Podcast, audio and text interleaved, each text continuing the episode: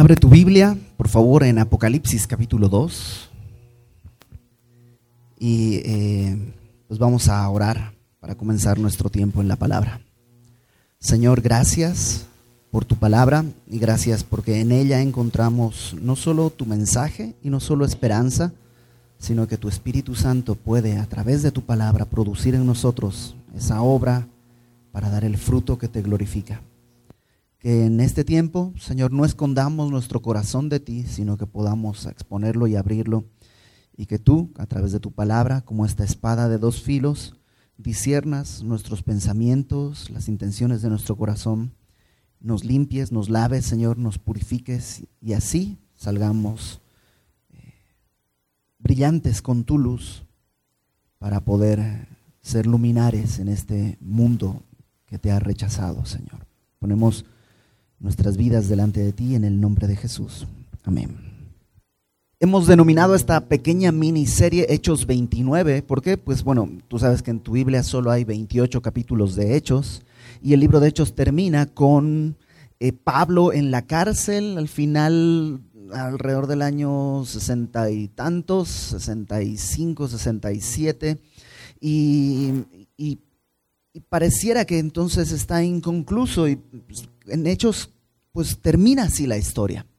Pero Dios dejó en el libro de Apocalipsis siete cartas a siete iglesias. Y en la Biblia el número siete representa siempre la plenitud. Representa lo completo. Así como una semana son siete días, una semana completa. El número siete siempre representa plenitud, lo entero, lo completo. Y estas siete cartas a las siete iglesias, muchos a lo largo de la historia han visto como una visión panorámica de la historia de la iglesia desde el principio hasta el final en siete etapas, siete periodos de la historia de la iglesia en las que eh, vemos no solamente retratados problemas locales, porque son siete iglesias locales, sino vemos los, las problemáticas generales que atravesó la historia de la iglesia desde que fue fundada en Pentecostés. Y Em, estas cartas tienen cuatro niveles de interpretación que las hemos estado viendo. Una primera es local. Cuando tú estudias la historia de esas ciudades, en ese tiempo, cuando eh, Jesús está dictándole esta carta a Juan, en ese tiempo están sucediendo esos problemas literales. En segundo lugar tenemos una interpretación, vamos a llamarle eclesiástica o que abarca y afecta a todas las iglesias, son instrucciones importantes para todas las iglesias en todas partes.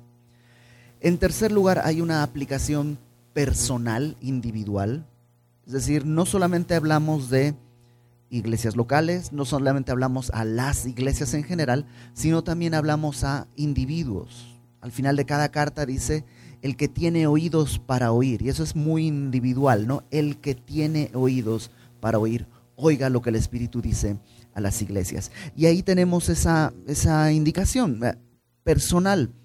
Además, estas siete cartas podrían representar siete tipos de cristianos o siete etapas de nuestro cristianismo. Y por último, la cuarta manera de interpretarlo es proféticamente, como cada iglesia representando una etapa de la historia de la iglesia. La semana pasada, que estuvimos de aniversario, vimos la carta a la iglesia en Éfeso.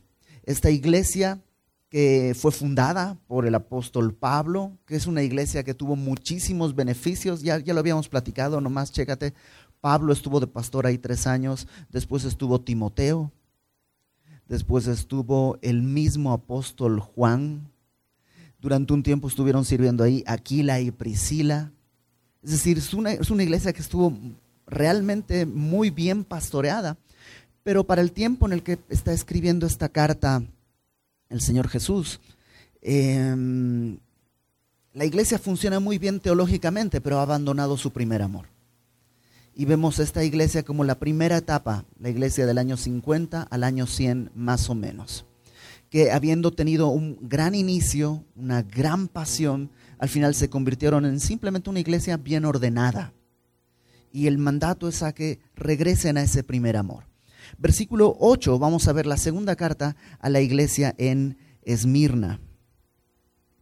Dice, escribe al ángel de la iglesia en Esmirna. La semana pasada también vimos que esto del ángel es, no se sabe si es un ángel literal o es una persona, el pastor. La palabra ángel quiere decir mensajero y está hablándole al mensajero de cada iglesia, es decir, al pastor. Pero no importa si es un ángel, si es una persona o es alguna otra cosa, porque el objetivo de este ángel o de esta persona es transmitir este mensaje a la iglesia. Entonces el destinatario final es la iglesia y le dice a la iglesia en Esmirna, el primero y el postrero. ¿Te acuerdas después de presentar a quién le escribía la iglesia? Jesús se presenta a sí mismo y se presenta con, unas, con unos atributos específicos para cada iglesia. En esta iglesia se presenta como el primero y el postrero. El que estuvo muerto y vivió, dice esto. Esta iglesia, la iglesia de Esmirna, representa la iglesia que existió entre el año 100 más o menos y el 330. Entre el 100 y el 330, que es la época en la que hubo más persecución a los cristianos por parte del imperio romano. Si tú tienes en mente las películas, los cristianos siendo crucificados, siendo arrojados a los leones, o lo que hacía Nerón, que era eh, pues básicamente eh, eh, clavarlos en un palo, llenarlos de aceite y prenderles fuego para usarlos de antorchas en su jardín. es esta época, la época de la iglesia perseguida. Una cosa que habíamos dicho es que cada nombre de la iglesia es significativo. ¿Sabes qué quiere decir Esmirna? Esmirna quiere decir mirra. La mirra era esta especie de, esta sustancia que se usaba como para, no, como embalsamar al estilo egipcio, pero sí para ungir el cadáver las personas que habían muerto, para honrarles, se les ponía mirra. ¿Te acuerdas que cuando el Señor Jesús está en su casa y vienen siendo un bebé o siendo un niño pequeño, y llegan los sabios de Oriente, le traen tres regalos, oro, representando la realeza del Señor, incienso, representando su rol de sacerdote, y mirra, representando la muerte que venía a dar por nosotros. Bueno, esta iglesia es eso, y esta iglesia habla de muerte, habla de muerte. Fíjate, dice versículo 9, después de haber dicho quién, eh, a quién escribe, Luego el Señor Jesús se presenta con algunos atributos. Luego lo que hace es eh, decirle a la iglesia cosas que el Señor sabe. Y le dice, yo conozco tus obras y tu tribulación y tu pobreza. El Señor conoce eso. Ahora, el día de hoy, aparentemente no vivimos en un tiempo de persecución contra la iglesia. Y digo aparentemente porque sí, en las grandes ciudades hay una cierta libertad. Hay el día de hoy nos podemos reunir aquí con toda la libertad del mundo, sin, sin ningún problema. Nadie nos puede negar esta reunión. Puedes leer tu Biblia en el, en el micro o en la calle sin ningún problema. Puedes orar sin ningún problema. Pero esta libertad no es común a todo el mundo. Hay países en los que está prohibido. E incluso en México hay muchas zonas en las que aquel que le entrega su vida al Señor en verdad vive una pesadilla. Son desterrados, sus tierras se les quitan, se les arroja de las ciudades o de los pequeños pueblos, los ejidos los golpean, los desprecian. Hay todo un movimiento eh, en contra de la libertad de fe que debería existir, por lo menos en el mundo occidental pero no es tan real. El día de hoy hay mucha persecución. Tal vez para ti y para mí esta persecución se resume en me miraron feo, no me hablan, me insultaron, en Facebook me pusieron unas cosas ahí bien feas. Tal vez alguno de ustedes ha vivido el ser, mm, tener problemas laborales, que alguien estorba en su trabajo porque pues, no le gusta que eres cristiano y te pone trabas, o incluso alguno puede haber sido despedido por ser cristiano. Pero hasta ahí llegamos. En este tiempo lo que estamos viendo es algo que es mucho más doloroso y más fuerte. Y lo que Jesús dice es, yo conozco lo que estás viviendo. Conozco lo que estás viviendo. ¿Te acuerdas cómo se presentó? A cada iglesia el Señor se presenta con algo que la iglesia tiene que recordar. Y Jesús se presenta como el primero y el postrero. Es como si Jesús les dijera, y como si Jesús nos dijera a nosotros, conozco tus obras, sé lo que estás viviendo, conozco tu tribulación, conozco tus angustias, pero Él es el primero y el postrero. O sea, antes de que tus problemas comenzaran, Él ya existía. Un día cuando tus problemas terminen, Él va a continuar existiendo. Podemos confiar en Él. Él está más allá de todo lo que tú y yo creemos que nos está inundando. Como vamos a ver más adelante, aún la muerte, que es nuestro peor enemigo, lo único que hace es entregarnos lo que más anhelamos, que es la presencia del Señor. No estoy diciendo que sea fácil. El Señor no piensa que es fácil. El Señor dice, conozco tu tribulación. Ahora, como te decía, tal vez tú y yo no estamos experimentando esa persecución religiosa a esos niveles. Pero el Señor tampoco es un insensible que te dice, ay, te quejas de nada. Si vieras lo que le pasó a Policarpo, el que era pastor de Esmirna. Si vieras lo que le pasa a la gente en Chiapas y tú te andas quejando, el Señor no está diciendo eso. El Señor está diciendo, conozco lo que estás viviendo. Conozco tu tribulación. Y puede ser que tu tribulación es porque no alcanzas a pagar para la, no alcanzas a juntar para la renta, o porque en verdad te duele el rechazo de algunas personas. No importa, el Señor Jesús conoce tu tribulación y conoce tu pobreza. ¿Cuántos de aquí han pensado, Señor, con un billetito de la lotería que, que salga un chequecito de seis o siete ceros? Con eso, Señor, pongo un negocio, le doy trabajo a fulanita para que tenga que comer ella y sus hijitos y resuelvo este... O sea, ¿quién no ha pensado realmente? Todos. Bueno, por lo menos muchas veces yo he dicho, Señor, pues ya con eso resolvemos todos los problemas. Todos los problemas. Ya no me quejo de nada. para empezar, yo no compro ni lotería, entonces sé que esa nunca, esa no va a ser la manera en la que Dios va a proveerme. Pero pero, pero, vivimos esa angustia. Pero el Señor dice, ¿sabes qué? Conozco lo que estás viviendo. Y el problema que tú tienes es que no te estás dando cuenta de la realidad. Conozco tu pobreza, pero tú eres rico. ¿Cómo? ¿Cómo soy rico sin saberlo? Todas las cosas provienen del Señor. El Señor es dueño de todas las cosas y dice su palabra que Él nos da todas las cosas para que las disfrutemos. Pues a mí, Señor, no me has dado un viaje por Europa. Es que a lo mejor no es lo que necesitas en este momento. Si fuera por mis hijos, toda la quincena se acabaría en el Chucky e. en helados, en chocolates. Bueno, ese sería yo también. Pero es mi papel como alguien que los ama, no darles lo que quieren, sino lo que precisan. Y si yo puedo amar de esa manera a mis hijos, siendo yo imperfecto, siendo yo pecador, ¿cuánto más perfecto es el amor de Dios hacia nosotros? Entonces, no importa dónde estás y lo que estás atravesando, la realidad es que el Señor dice, eres rico, porque tienes algo que nadie puede comprar, que es la esperanza de la salvación. Entonces le dice, eres rico. Muy distinto a la iglesia que vamos a ver la próxima semana, a la iglesia de la Odisea, que dice, yo soy rico, me he enriquecido de todo. Y Dios dice, no te das cuenta que eres pobre, miserable y desnudo. Entonces, aquí está esta iglesia diciendo, Dios, tú eres rico. Y también conoce esto. Conoce la blasfemia de los que dicen ser judíos y no lo son, sino sinagoga de Satanás. ¿Quiénes dicen ser judíos y no lo son, sino sinagoga de Satanás?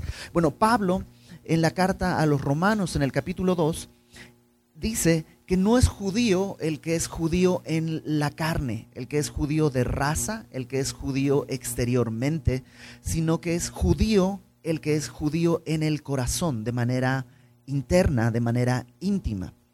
Déjame aclararlo, a lo mejor te queda más, más fácil cuando entendemos. La palabra judío viene de Judá. Y Judá quiere decir adorar. Tú y yo podríamos ser religiosos externamente, no faltar a la iglesia, dar diezmos, dar ofrendas, leer la Biblia, hacer devocionales, hasta predicar el Evangelio. Pero si eso no parte de nuestro corazón, si eso no surge de la pasión que nos inunda desde adentro, entonces es un cristianismo falso, es una careta, es de cartón.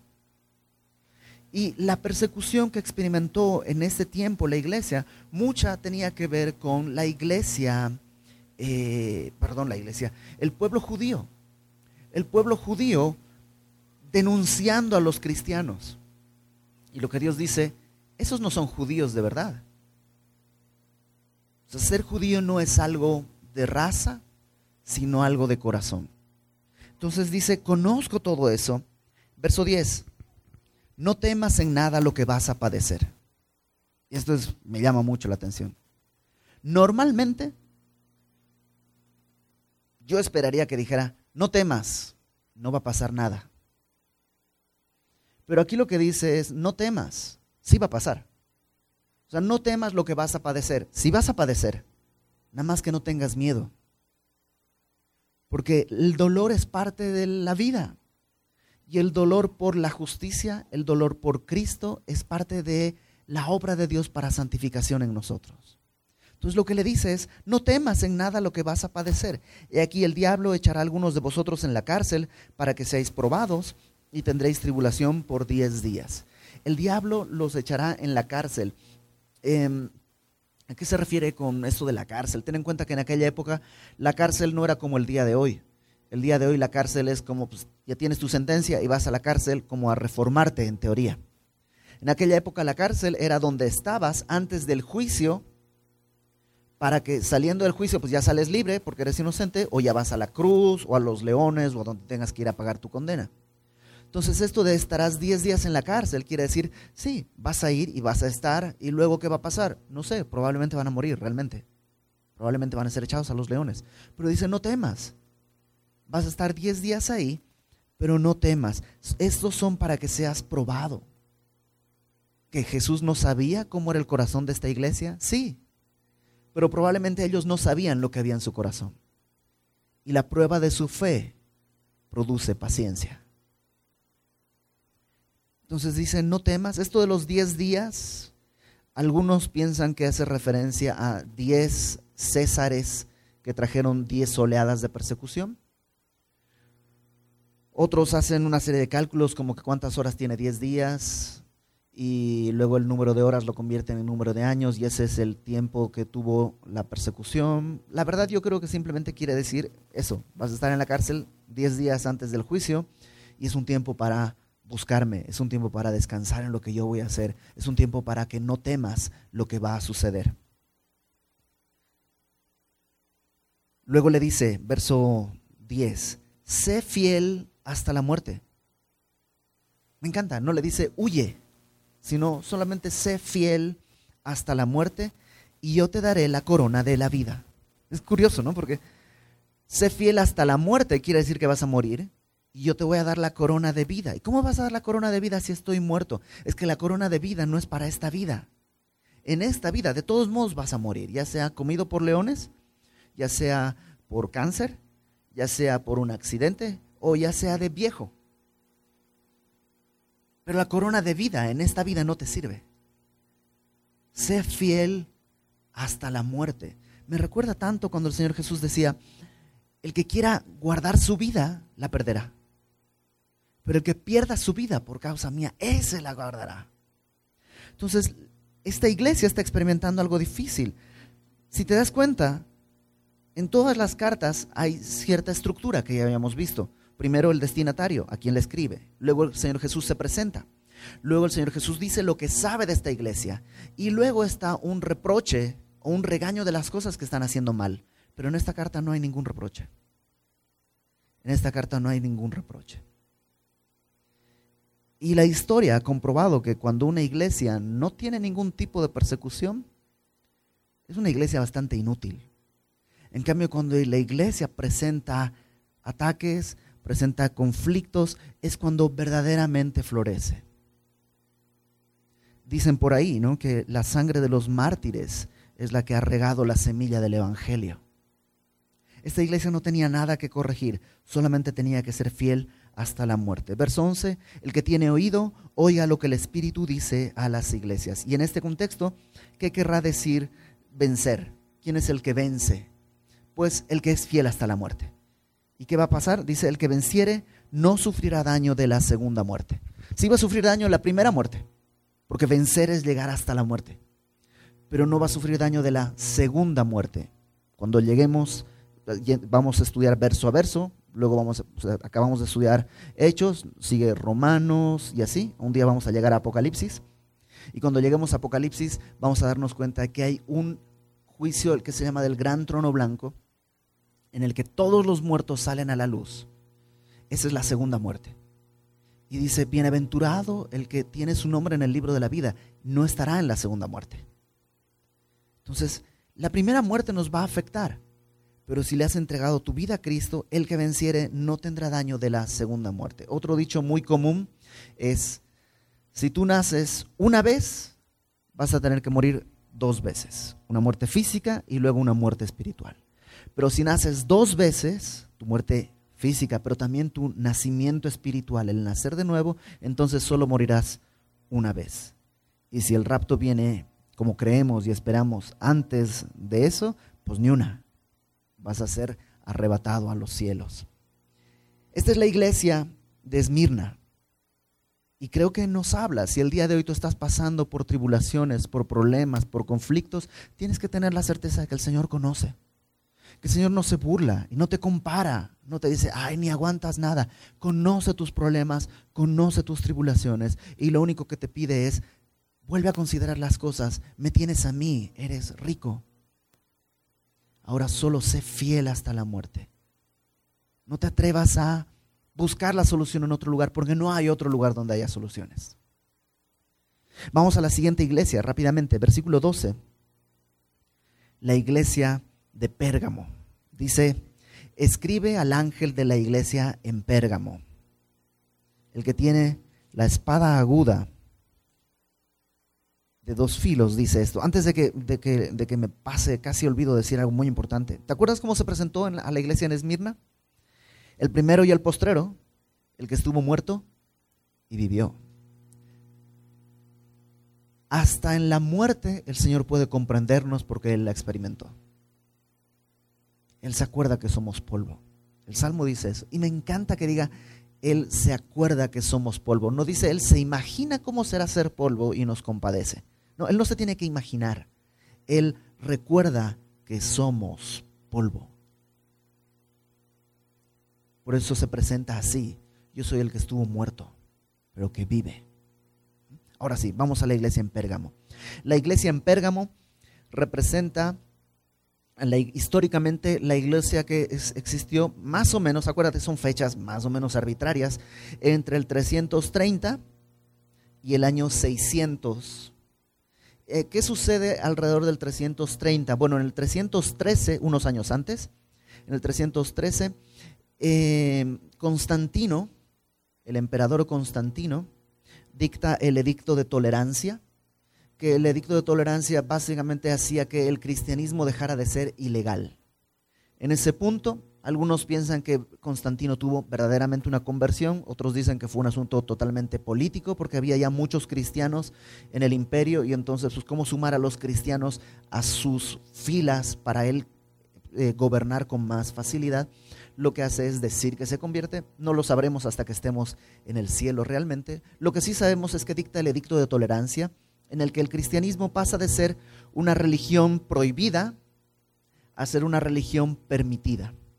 Y alrededor del 330, o sea, unos años más tarde, pasa de ser una religión permitida a ser la religión oficial del imperio romano. Y esto trae, en primer lugar, libertad. Y eso es bueno. Pero en segundo lugar, trae muchos problemas. Porque al ser el emperador cristiano, la religión cristiana la religión oficial del imperio, empieza a haber un conflicto entre si la religión sirve al Estado, el Estado sirve a la religión, si ninguno de los dos sirven a Dios, y hay problemas con eh, el, poder, y hay luchas de poder, y la iglesia misma se ve envuelta en cosas que no son correctas. ¿Sabes qué quiere decir Pérgamo? Pérgamo quiere decir dos cosas. Por un lado quiere decir torre, donde se ponía una atalaya, alguien que miraba y podía advertir algún ataque. Pero por otro lado, Pérgamo también viene de dos palabras, per, que quiere decir torcido, como perverso, y gamo, que quiere decir matrimonio, como monogamia, poligamia. Entonces, Pérgamo, algunos lo entienden como matrimonio torcido, porque lo que sucede aquí es el matrimonio entre el Estado y la iglesia y el matrimonio entre el Estado y la iglesia, la historia lo ha establecido que no es una buena idea. Yo sé que todos quisiéramos, ay, si el presidente fuera cristiano, no resolvería nada, no habría problemas. No, no estamos anhelando una autoridad cristiana, estamos anhelando el regreso de Cristo y estamos anhelando que la gente común viva con temor del Señor. No que haya una autoridad cristiana, porque como te digo, ya sucedió en la historia y no pasó nada. Distinto sería que la sociedad encargara su vida al Señor y como reflejo pues nuestras autoridades sean así. Eso podría ser distinto. Pero bueno, versículo 12 dice, el que tiene la espada aguda de dos filos dice esto. Ahora imagínate, el Señor se presenta con algo muy duro. Yo tengo la espada aguda de dos filos. A, a Esmirna se presentó como el que estuvo muerto y vivió, el primero y el último algo de esperanza. Aquí se presenta como un soldado con una espada aguda de dos filos, que evidentemente representa dos cosas. La primera y más obvia es la palabra de Dios. Es la verdad. Yo tengo la verdad. Yo ostento la verdad, dice el Señor. Yo soy la verdad. Pero en segundo lugar, la espada en la Biblia representa la autoridad. En el capítulo 13 de Romanos, Pablo dice, no en vano la autoridad lleva la espada haciendo referencia a esa capacidad que tiene la autoridad para juzgar. Y el Señor dice, el juez aquí soy yo. Yo soy quien determina las cosas. Entonces vamos a ver qué es lo que pasa con la iglesia en Pérgamo. Dice, yo conozco tus obras, una vez más, sé dónde vives, sé qué es lo que haces, dónde moras, dónde está el trono de Satanás. Y tú dices, ay, nanita, Qué feo vivir en Pérgamo, ¿te imaginas? ¿Por qué dice que es ahí donde estaba el trono de Satanás? En Pérgamo, en la ciudad de Pérgamo, es en Turquía, había una, el segundo templo al César, había una, eh, un gran templo a Esculapio, había una biblioteca muy grande, la palabra pergamino surge de esta ciudad, Pérgamo es donde se deja de usar el papiro, que era hecho de hojas. Egipto, por alguna razón, algunos dicen que por temor de que Pérgamo tuviera más libros que la biblioteca de Alejandría, deja de enviar papel o ese tipo de pergamino para hacer, digo, de papiro. Y entonces en Pérgamo desarrollan el pergamino, que es en cuero. Entonces era una ciudad muy intelectual, pero a la vez muy idólatra. Em, el templo de Esculapio tenía muchas serpientes y se creía que ibas y durmiendo en el piso frío junto con las serpientes te podría sanar. Si tú has visto los símbolos de medicina, tienen unas serpientes. Y tú dices, ¿cómo una serpiente es el símbolo de medicina? ¿De dónde, a quién se le ocurrió una brillante idea? Pues viene de acá, Esculapio y del templo que había en Pérgamo. Entonces, vivir ahí para una iglesia era algo muy difícil. Y Jesús le dice, sé dónde vives, donde mora el trono de Satanás. Ahora, la verdad es que cada uno de nosotros puede decir, yo vivo donde mora Satanás. Los, ayer justo me tocó estar en una conferencia para jóvenes en Semilla, México, y justo me tocó enseñar esta porción. Y, les decía, pues cuando eres joven, realmente dices, pues yo habito donde vive Satanás, o sea, soy cristiano, pero en la escuela la presión social de por qué no tomas, por qué no tienes novia, por qué no haces esto, por qué no haces lo otro, es una presión fuerte y como joven a lo mejor dices, es que tú no me entiendes, pues, realmente yo vivo donde vive Satanás, es, la presión está terrible. Pero pues, cuando hablo con matrimonios me dicen exactamente lo mismo. Tú no sabes lo que es la presión de tener que estar eh, sosteniendo una casa y problemas que son el matrimonio y la familia de mi esposa, la familia de mi esposo y la renta y el trabajo. Ay, la vida era fácil cuando era soltero y estudiante. Y cuando hablas con un matrimonio que tiene hijos, dicen, no, sabes que el problema es cuando vienen los hijos, las responsabilidades, las enfermedades, la, la, incertidumbre, lo que va a pasar. Y cuando son adolescentes, no, pues peor todavía la cosa. Entonces cuando practicas con alguien que tiene hijos ya mayores, dices, no, pues esto es peor, porque por lo menos adolescentes estaban en la casa, ahora ya son independientes. Y cada quien vive donde vive el trono de Satanás, donde está el trono de Satanás. Cada quien, ¿por qué? Porque el mundo entero está vendido al maligno. Y el Señor lo sabe. Y el Señor comprende. Y dice, entiendo lo que estás viviendo. Sé que es difícil. Y le das un, elogio. Pero retienes mi nombre y no has negado mi fe. Ni siquiera en los días en que Antipas, mi testigo fiel, fue muerto entre vosotros, donde mora Satanás. Antipas cuenta la historia que fue un mártir de la iglesia que murió precisamente por no negar en aquella época te llevaban al templo donde se adoraba al César y tenías que prender incienso y decir, César es el Señor. Y los cristianos evidentemente no estaban dispuestos a decirle Señor a nadie que no fuese sino el Señor Jesucristo. Entonces la gente le decía a todos los cristianos, pero pues qué, o sea, es un segundo de tu vida. Vas, lo dices aunque sea de dientes para afuera, sí, César es el Señor con los dedos cruzados, ¿no? Pero los cristianos dijeron, no, no podemos hacer eso. Eso sería negar el nombre de Cristo. Y Antipas fue uno de esos que murió. Pero el ejemplo de Antipas no descorazonó a la iglesia. Jesús le dice, sí, ni aun en el tiempo en que Antipas fue muerto, ustedes decidieron eh, negar mi nombre. Retienen mi nombre, no han negado mi fe. O sea, conozco sus obras, viven en un lugar difícil, no han negado mi nombre, no han negado mi fe. Verso 14, ¿con qué palabra empieza? Pero, pero, o sea, todo eso está bien, pero tengo unas pocas cosas contra ti. Que tienes ahí a los que retienen la doctrina de Balaam, que enseñaba a Balac a poner tropiezo ante los hijos de Israel, a comer de cosas sacrificadas a los ídolos y a cometer fornicación tienes unas cosas que están mal. En el versículo 14 dice, tienes ahí. No, no dice, tuviste ahí. Menos mal que ya no están. No, no, no. Los tienes ahí. Están ahí. ¿Quiénes? No son todos. No es toda la iglesia culpable. Pero ahí están los que, dice, retienen la doctrina de Balaam. ¿Cuál es la doctrina de Balaam? No tenemos mucho tiempo para, para revisarlo, pero eh, puedes leer en tu casa, está en el capítulo, en números, versículo 31, está la conclusión de toda la historia, desde el 22 me parece que empieza todo.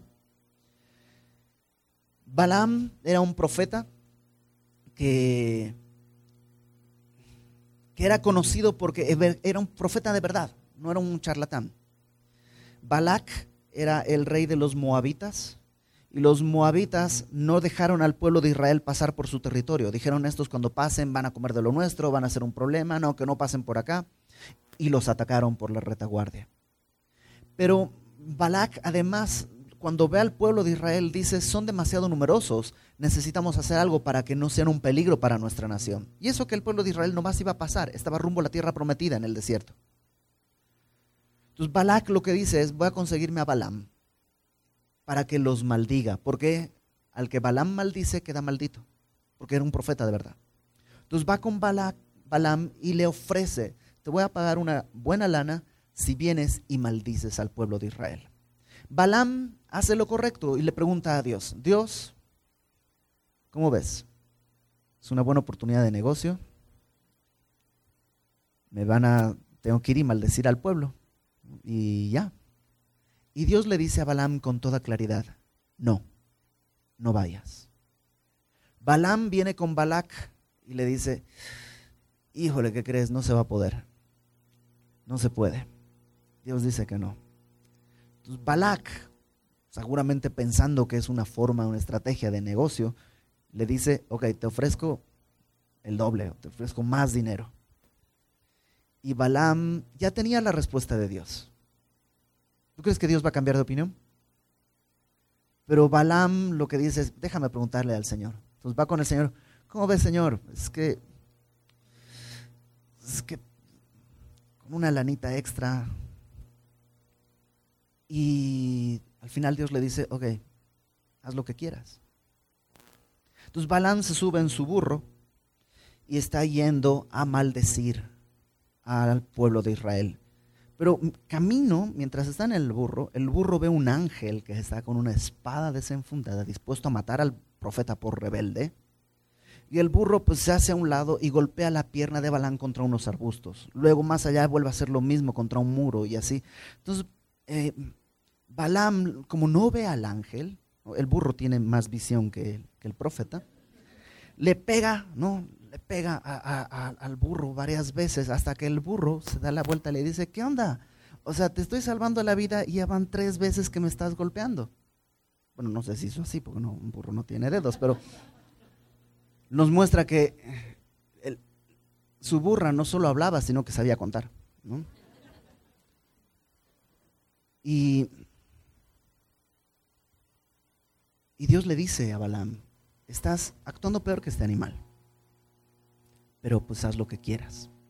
Entonces Balaam continúa su camino y desde un monte intenta maldecir al pueblo en varias ocasiones y no puede. Cada que intentaba salían bendiciones. Cada que intentaba salían bendiciones. Entonces Balak le dice a Balaam, oye, pues te traje para que los maldijeras y aquí los has bendecido tres veces. Y unas bendiciones además padrísimas. Incluso hay una visión del Mesías ahí. Entonces Balaam le dice, ¿sabes qué? No voy a poder. No, no, no se dejan. Pero ¿sabes qué?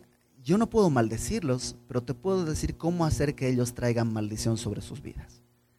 Haz un desfile de las muchachas más bonitas que tengas, de las moabitas más bonitas que tengas, y las, las haces desfilar delante del pueblo, y ellos van a ser tentados, van a caer en pecado y van a traer maldición sobre sí mismos.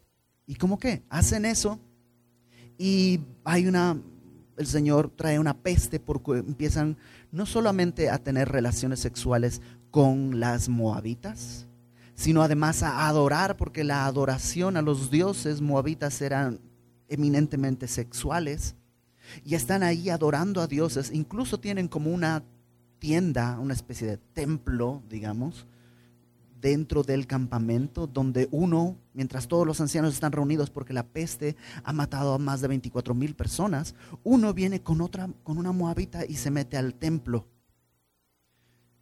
Y, eso es lo que dice. Tienes ahí a los que retienen la doctrina de Balaam. ¿Qué, ¿Qué, es la doctrina de Balaam? Bueno, nos dice ahí, enseñaba a poner tropiezo a los hijos de Israel. Y hay gente dentro de la iglesia que está enseñando a poner tropiezo a los otros. Y está empezando a decir, ah, ¿qué tiene? Pues, ¿Qué tanto es tantito? no pasa nada. Y está estableciendo una doctrina dentro de la iglesia contraria a la sana doctrina del Señor. Y ahí están. No solo ponía tropiezo a los hijos de Israel, que es falta de amor al prójimo, sino a comer cosas sacrificadas a los ídolos y a cometer fornicación. Esta iglesia está llena del mundo. Se parece, no vas a creerlo, pero yo conozco una persona en Bolivia, que es donde yo nací y a veces vamos de visita, un amigo que me decía, pues es que aquí hay un profeta que está diciendo que eso de lo del yugo desigual es una mala interpretación y que realmente no es, pues no, que, que sí se puede tener novia y todo, así no pasa nada. Y yo nada más lo miraba y decía, pero a ver, ¿En qué idioma lees tu Biblia? O sea, ¿de dónde sacas todas esas cosas? Está súper claro cuando Pablo establece, cuando desde el principio Dios ha establecido la santidad Y está muy claro en la experiencia. Pero hay eso. Es una iglesia que está queriendo estar demasiado cerca del mundo. El mundo se ha metido a la iglesia. En vez de ser luz al mundo, la oscuridad ha entrado a la iglesia. Además, dice, verso 15, tienes a los que retienen la doctrina de los nicolaitas, la que yo aborrezco. ¿Qué es la doctrina de los nicolaitas? Eh, no está muy claro, lo vimos la semana pasada, pero los nicolaitas podrían ser dos cosas. Uno, los discípulos de Nicolás, uno de los, eh, de los siete diáconos. Eh, Nicolás era uno de los siete diáconos y cuentan algunos padres de la iglesia que algunos seguidores de Nicolás torcieron el mensaje de Nicolás, lo malinterpretaron y entonces introdujeron una doctrina en la que se permitía tener muchas esposas e incluso se permitía el intercambio de esposas. Y algunos piensan que es eso la doctrina de los nicolaitas. Hay testimonios de los padres de la iglesia al respecto. Otros piensan que Nicolás, Nicolaita viene de dos palabras, Nique y Laos, que es Nique es vencer o conquistar y Laos es pueblo. Y hablaba, decíamos la semana pasada, de una clase, una casta que está enseñoreándose del resto. Es como decir el nacimiento de el clero y el laico. Y que entonces, por ser clero, yo tengo más poder sobre ti y más autor, no más por el puesto. es una especie de, se empezaron a hacer rangos. ¿Qué es lo que creemos el día de hoy? Creemos que en el cuerpo existen funciones en el cuerpo de Cristo. Una de las funciones es ser pastor, pero no quiere decir que eres mejor que cualquier otra persona. Todos estamos llamados a la santidad, no solo el pastor. No, viejo, yo no quiero ser pastor porque entonces sí hay que ser santo. No, todos estamos llamados a la santidad. Todos estamos llamados a la oración. Todos estamos llamados a la predicación y al estudio de la palabra. Esto es un, llamado general. Pero dentro de todos, Dios pone a algunos como pastores, líderes, evangelistas, y, simplemente son funciones dentro del cuerpo, no es un escalafón de rangos. Pero parece que en esa época existía eso. Lo que sí nos queda claro es que en el capítulo 2 al principio, la iglesia de Éfeso dice que aborrecía las obras de los nicolaitas. Versículo 6, aborreces las obras de los nicolaitas. Eso te acuerdas que decíamos que era al principio, el año 50 al 100. Ya para el año 300 y cacho, las obras de los nicolaitas se habían convertido en doctrina.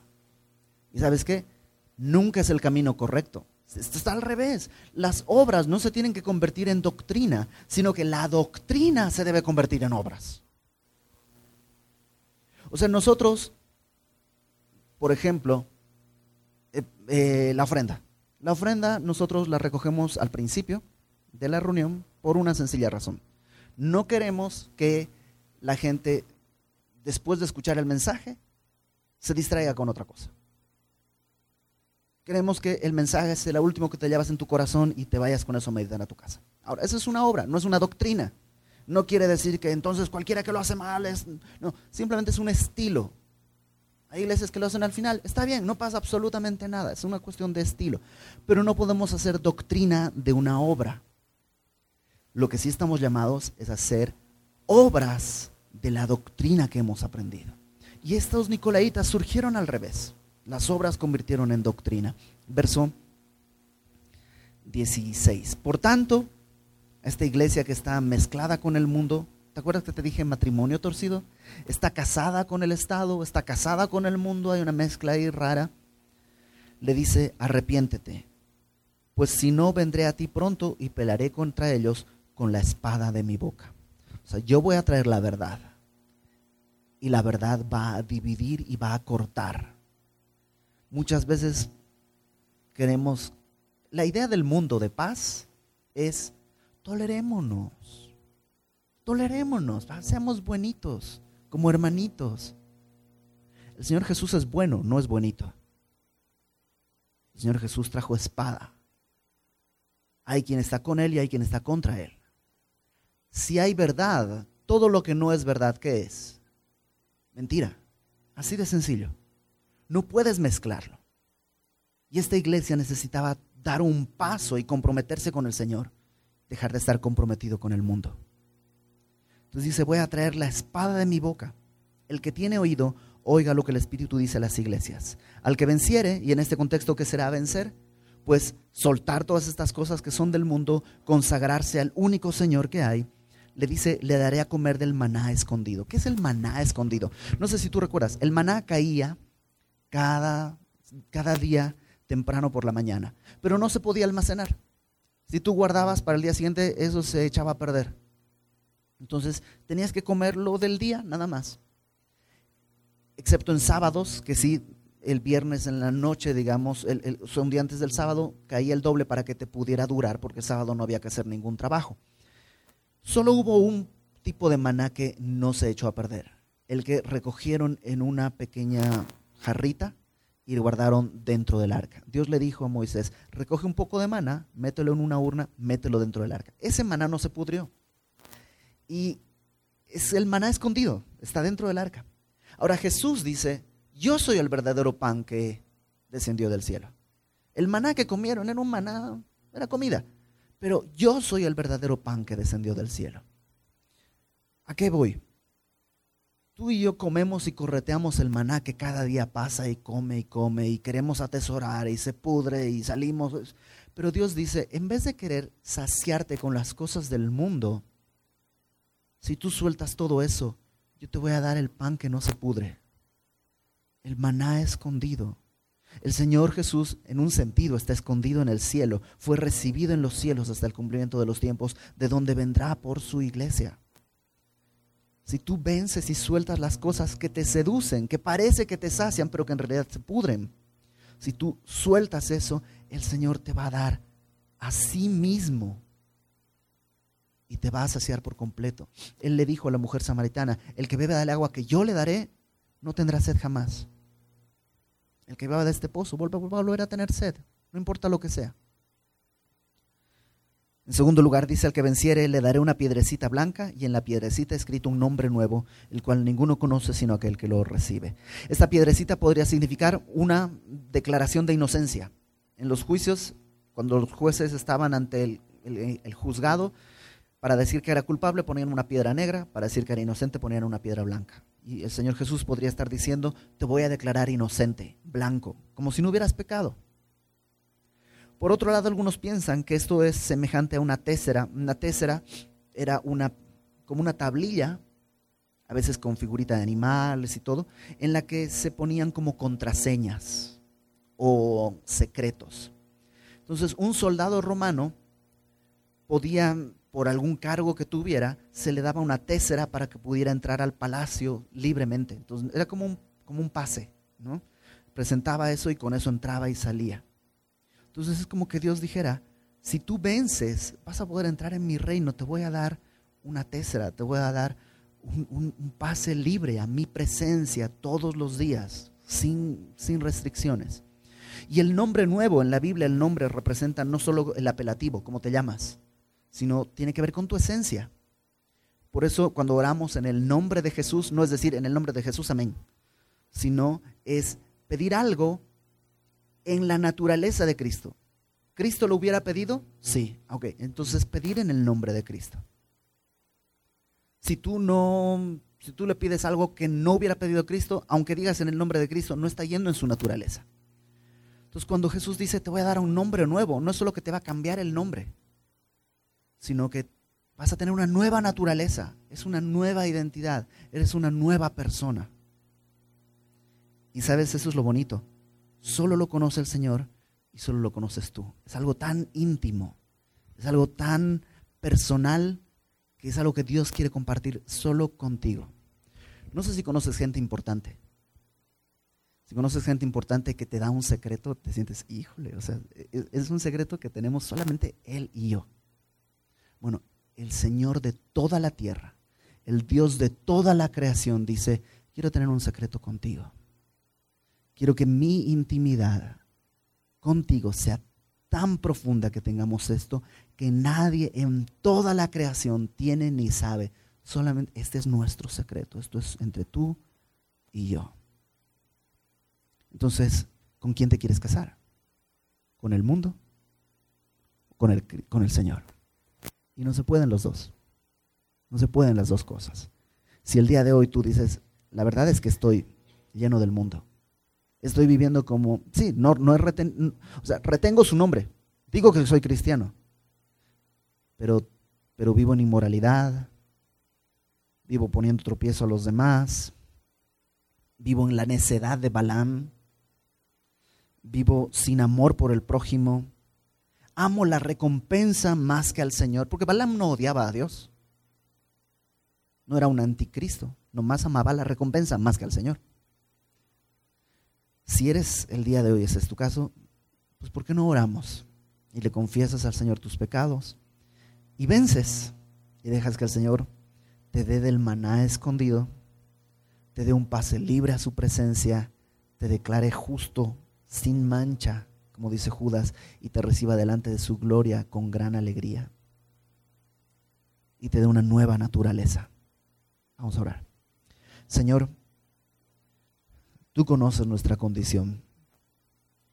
Y aunque podríamos pensar que estas fueron etapas de la iglesia, la verdad es que en nosotros mismos todavía existe mucho de esto.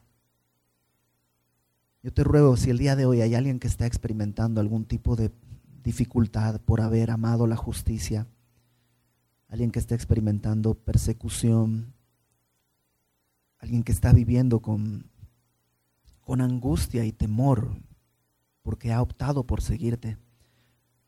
Revélate como el primero y el último una, una vez más a su vida, que cuando todos los problemas terminen tú vas a seguir siendo fiel.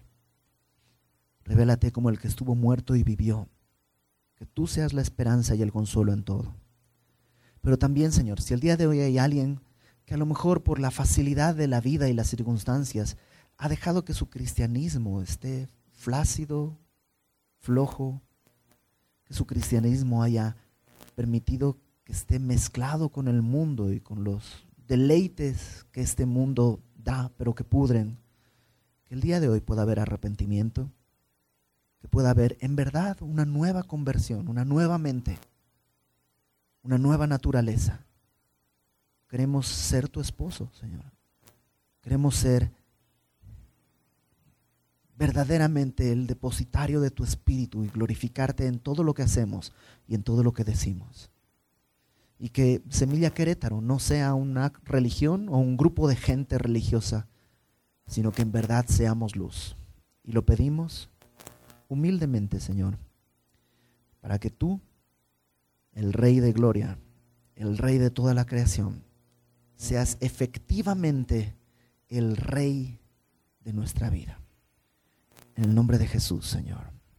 Amén.